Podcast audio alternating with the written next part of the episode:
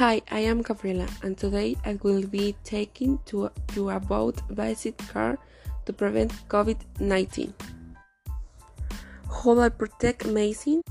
Washing your hands. Washing your hands regularly with an alcohol bath, disinfect or soap and water. Stay home if you are sick. If you are not feeling well, stay home and call your local doctor or health care professional.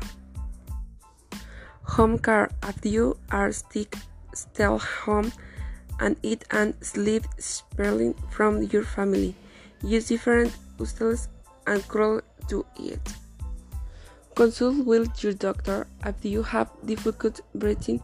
Call your doctor and get medical help right away. Avion travel. Avion traveling is your have a feed of good and is cause you get kit during a finger. Inform the crew immediate.